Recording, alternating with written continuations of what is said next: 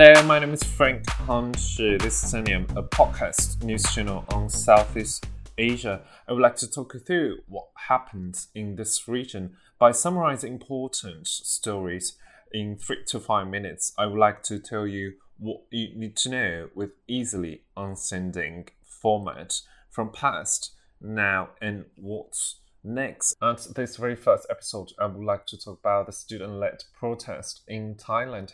From historical reason, coup d'état really triggered the student-led protests in Thailand. Since 1932, more than 15 coups have taken place after elections, and the recent one is the incumbent Prime Minister Prayut leading 2014 coup to unseat Yingluck after military-led government has reigned for four years.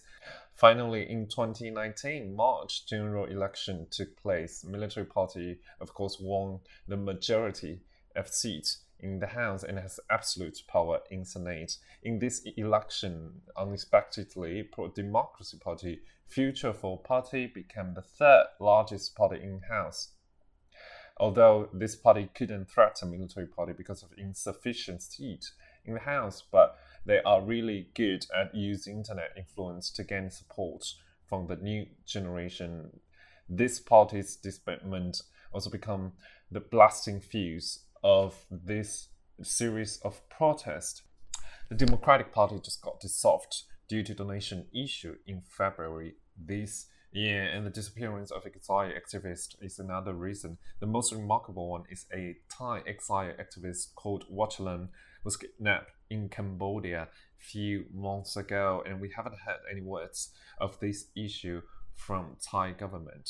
And how about now? More than 10 protests have been organized in Thailand and all starts from 18th July. Feeling disappointed of what Thai government has done, Free Youth an activist group organized a protest in front of Democracy Monument on 18th July, and this is when the leaders mentioned three demands: the parliament dissolved, new constitution, stop threatening citizens. On 3rd August, and a human rights lawyer organized a protest with Harry Potter theme to mock the Voldemort as the person Thai monarchy. He was arrested, and the young generation used the hashtag Save Annan to monitor how government has done to this lawyer by spreading this story rapidly online.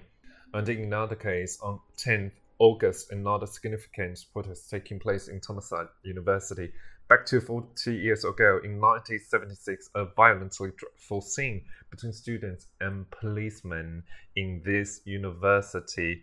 Uh, at that event, more than 40 people passed away. Protesters gathered in Thammasat University on 10th August this year to show their determination to revise constitutional monarchy. One of the student activist leader Panusaya read 10 points manifesto to diminish monarchy's power. This undoubtedly crosses the line of Thai traditional culture, Buddhist country monarchy. And the next early morning, some students spotted police car parked outside of this activist dorm.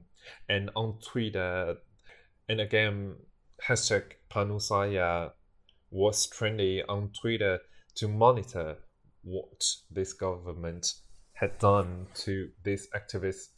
Even high schooler joined this protest. They used white ribbon to represent democracy, as what I saw in front of Ministry of Education. Hundreds of high school students gathered to cry for democracy. And what's next? Thailand's government keeps arresting and giving bails to activist leader repetitively, but what will they get from that? Only anger. And the government also forced Facebook shutting down anti-monarchy group. Is this the signal that Thailand's government will intervene freedom of speech on internet in this country? On activist side, they keep challenging the bottom line of government and monarchy, and they also question prime minister budget before becoming the legal prime minister in 2019. And I think this is not a way to solve problem, but tense up the rope between these two sides.